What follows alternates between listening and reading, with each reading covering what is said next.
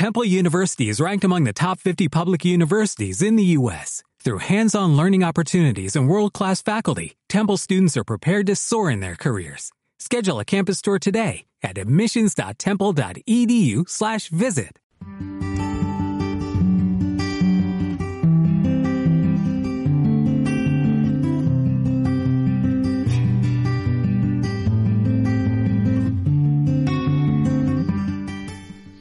Bueno, y ahora vamos al encuentro con Raúl, Raúl Camacho, que es mm, licenciado en medicina y además es gerente de una de un centro de terapias alternativas. Hola, Raúl. Hola, ¿qué tal, Fernando? ¿Cómo estás? Muy bien.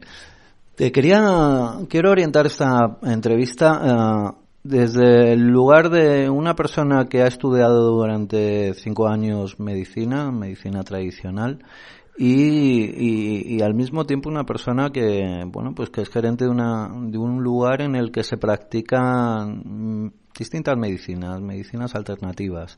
Cómo se puede combinar la medicina tradicional la medicina alopática con las medicinas alternativas bueno, Fernando, lo primero que tendríamos que decir es que llamar medicina tradicional a la medicina actual no es muy acertado, ¿no? Tendríamos que llamarla mejor medicina convencional, porque la medicina tradicional son todas estas medicinas que milenarias, ¿no? Que Tienes toda la razón. De tantos años y que en las cuales la medicina convencional se ha apoyado en muchas ocasiones de la historia eh, para sacar esos principios eh, básicos para desarrollar medicamentos que hoy en día son la base de toda la medicina convencional. Por supuesto, creo que se pueden combinar, creo que estas eh, guerras de intereses que muchas veces existen entre querer llevar la razón en todo no nos llevan a ninguna parte, ¿no? Cuando nos focalizamos en, en el paciente, en, la persona que necesita nuestra atención, creo que tenemos que utilizar todas las herramientas que tenemos y, por supuesto, tanto las medicinas eh, tradicionales o, o ahora llamadas terapias alternativas como la medicina convencional deberían darse la mano y, y buscar un objetivo común que es el de ayudar a las personas.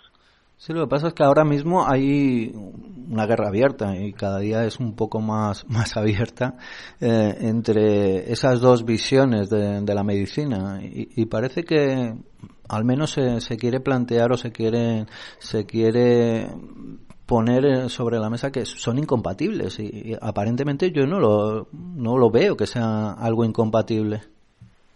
Bueno, Fernando, eso ya sabes que las opiniones son muy abiertas y todos, todas las personas, ¿no? En base a sus experiencias, pues ponen estas opiniones sobre la mesa, ¿no?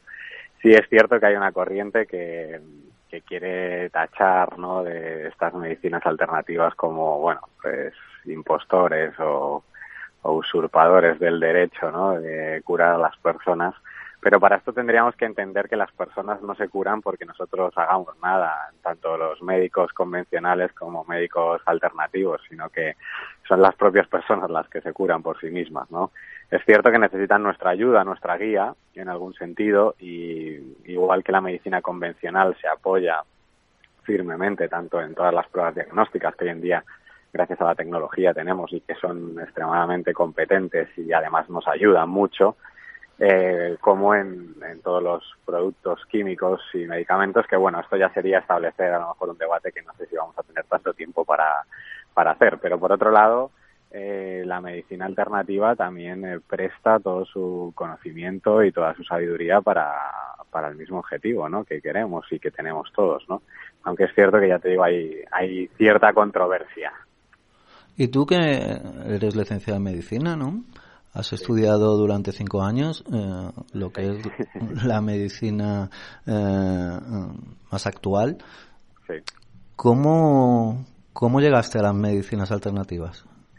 Bueno, mi camino fue a la inversa realmente, Fernando. O sea, mi camino empezó por las terapias alternativas y después de un bagaje profesional en, en este mundo decidí eh, introducirme también en el mundo de la medicina convencional. O sea que mi camino no ha sido el camino habitual de una persona que estudia en la universidad primero y luego hace otra serie de formaciones, sino que hice otras formaciones y después entré en la carrera de medicina en la Universidad Complutense de Madrid y luego tuve la oportunidad de estar en el Hospital Clínico San Carlos donde hice mis, mis prácticas.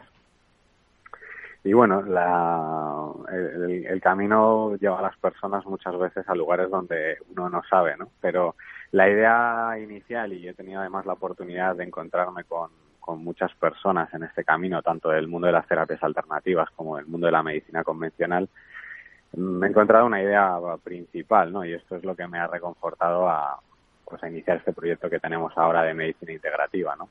Y es el hecho de que todas estas personas quieren ayudar a otras personas. Entonces tenemos que quitarnos todas estas eh, ataduras que tenemos, ¿no? De querer tener razón o que lo nuestro es lo bueno y lo de los demás no para focalizarnos en lo único importante que hay, ¿no? Que es ayudar a las personas. En tu caso, ¿qué te aportó uh, llegar a la medicina convencional?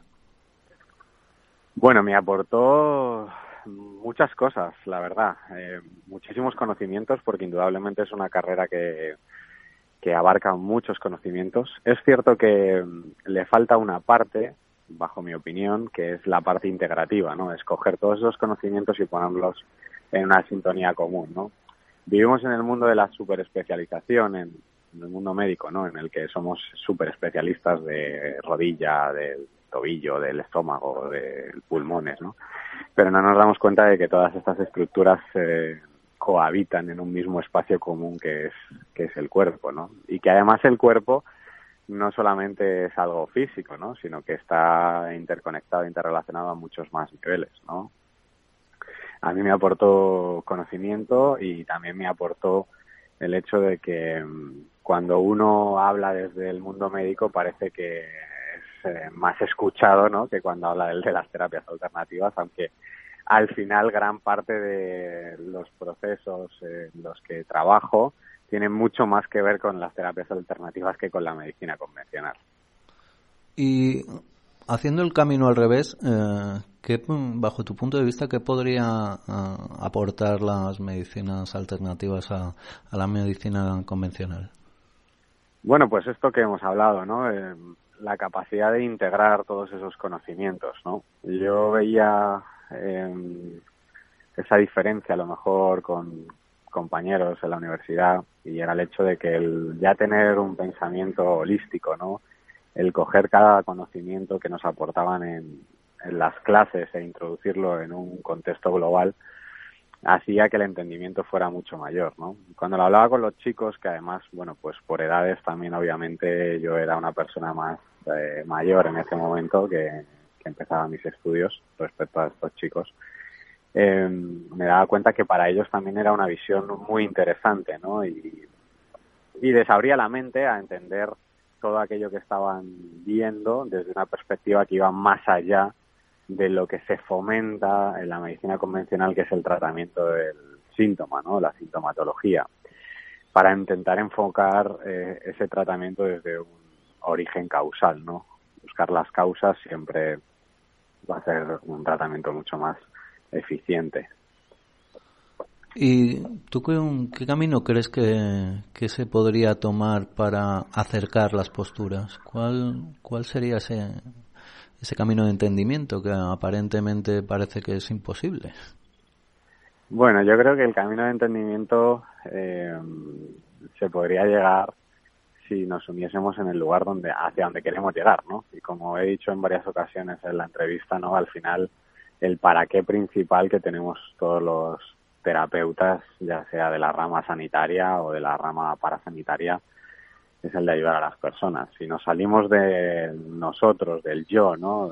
Constante, del yo tengo la potestad de curar única y exclusivamente y nos damos cuenta de que hay personas que están sufriendo, que, que tienen eh, verdaderas eh, dificultades en su vida cotidiana, que están muy limitados por diversos procesos de enfermedad y nos planteásemos que por qué no vamos a apoyarnos unos a los otros, por qué no vamos a utilizar las herramientas que cada uno tenemos sin desprestigiar ni mucho menos las, las otras herramientas de los demás, sino simplemente apoyándonos los unos a los otros, siendo conscientes de cuáles son eh, los valores extras que tenemos eh, desde cada perspectiva y uniendo todo eso, pues probablemente las opciones que les presentaríamos a las personas serían mucho mayores y incluso si fuésemos a, hablar hasta en términos económicos, ¿no? el gasto sanitario seguramente eh, se reconduciría mucho, ¿no? Porque seríamos más eficientes con nuestros tratamientos. Lo que pasa es que a lo mejor ahí entramos en un debate que, bueno, no sé si es el momento ahora de, entablarlo, pero da la sensación también de que por parte, sobre todo de las farmacéuticas, eh, el interés más que en curar es en convertir a, la gente, a los pacientes, en enfermos crónicos, en tener clientes de por vida. Sí, manténlos vivos pero enfermos, ¿no? La máxima muchas veces de la industria farmacéutica. Bueno, sí, como tú bien dices, sería establecer un debate que no sé si vamos a tener tanto tiempo, ¿no? Y no sé si quieres crear esta polémica en tu. Sí, pero me gustaría, me gustaría que le dieras una pincelada a, este tema, una simple pincelada. Bueno, eh, como estábamos diciendo, tendríamos que ir para esto a ver incluso la historia y el origen de cómo empieza toda la industria farmacéutica, ¿no? Si quieres en algún programa podemos hablar de ello. sí, me parece la idea fundamental es el hecho de que eh, el tratamiento eh, que establecemos los médicos convencionales para cualquier tipo de patología es un tratamiento de sintomatología, con lo cual es muy difícil que, ayudemos a que las personas se curen, simplemente estamos tratando un síntoma. Si tú tratas un síntoma, eh, nunca llegas al origen causal, nunca curas la enfermedad. Las personas se agarran a algo que está por encima de todo, que es el no dolor, las personas no quieren sufrir. Si tienen dolor, en algún sentido lo que buscan es una herramienta que les quite el dolor. No están entendiendo el proceso del dolor, no están entendiendo que ese dolor solamente quiere indicarles, solamente quiere avisarles, solamente quiere decirles que tienen que cambiar algo dentro de sus hábitos, dentro de su vida, que muchas veces son cosas sencillas como la alimentación, eh, como transformar algunos hábitos eh, que son insanos para ellos en hábitos saludables. Sin embargo, si les damos la opción de no tener que hacer nada a través de un medicamento, la gente se agarra. Y de esa forma lo que hacemos es eh, que prevalezca todo este sistema que tenemos alrededor de las industrias farmacéuticas, ¿no? Que hoy en día, pues, eh, con tendríamos que ver incluso, ¿no? Como la iatrogenia, ¿no? La muerte por intoxicación de medicamentos ya es tercera causa de muerte en muchos de los países que supuestamente no del primer mundo pioneros en, la industria farmacéutica. Sí, yo creo que es un es un tema eh, Raúl que creo que da para, para un programa y, además me gustaría que tratarlo porque eh, puede abrir los ojos a, muchas personas y, lo trataremos si te parece bien eh, en otro programa más adelante cuando a ti te venga bien. Y bueno, nos quedamos sin tiempo. Te doy las gracias por estar hoy aquí y por contarnos esa visión holística, esa visión de, de integración, de acercamiento. Bueno, Fernando, pues nada, cojo el guante cuando quieras. Hablamos sobre ese tema y bueno, muchísimas gracias como siempre por, por tener este espacio, por acercar conciencia a las personas. Muchísimas gracias. Un saludo, gracias. Hasta otra.